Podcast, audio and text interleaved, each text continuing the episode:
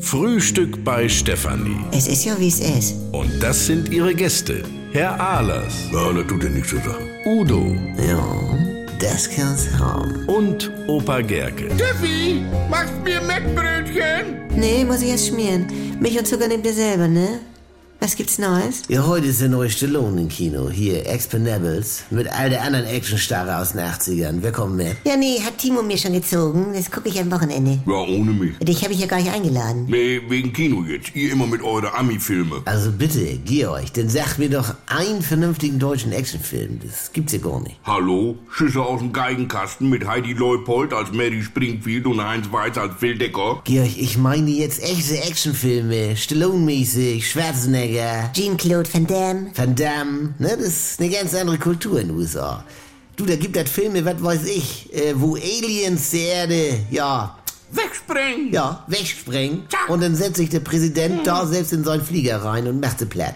Also er persönlich. Oder schöne Autoverfolgungsjachten, ne? Das kam hier auch nie richtig rüber. Also allein schon wegen der Autos. Wie jetzt? Ja, zwei Polizeiobermeister in Audi 80 hinter zwei Gangster hier in ein VW Jetta, oder was? Auf die B75, dann kommt der Regionalbahn und der Schrank geht runter. Wie geil ist das denn? Oh, wieso? Wirklich, ist doch so. Ne? Jetzt sagt er nichts mehr. Ja, ich hab mir damals ein Schwarz-Weiß-Poster von Sylvester Stallone aufgehängt. Aha. Ne? Oben ohne. Steffi. Also er. So glänzend und noch ein bisschen Mofaöl im Gesicht, dann mit dieses Rambo-Stirnband. Ja. Ja, dann hatte er so ein kleines Katzenbaby auf dem Arm. Also stark und männlich, aber auch zärtlich. Ja. Nee, wirklich, Georg.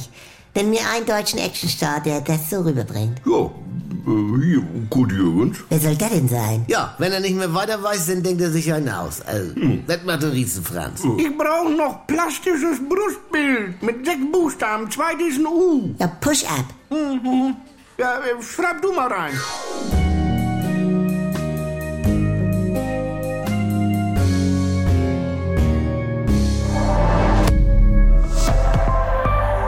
Wir erzählen euch ein Märchen. Eines, das wirklich passiert ist und das zeigt, dass Träume sich lohnen. Vor genau 20 Jahren hat Werder Bremen Unmögliches wahrgemacht. Ailton versucht den Grundschuss und trifft. Es geht ja alles. Das wird nicht nur ein Werder-Sieg, das wird eine Demontage des FC Bayern München. Werder wurde Meister und Pokalsieger. Und diese unglaubliche Saison erzählen wir in Echtzeit nach.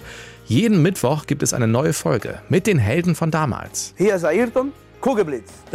eine perfekte Jahr. in dem alle Bremer ihre Liebe zu Werder entdeckt haben. Wir hatten einfach auch richtig gute Typen dabei. Und ich weiß natürlich auch die Tränen von Toni in München.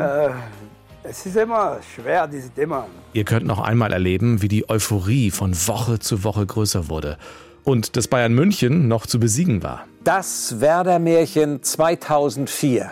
Die Doublesaison Reloaded. In der ARD Audiothek. Das war halt Gänsehaut, ne?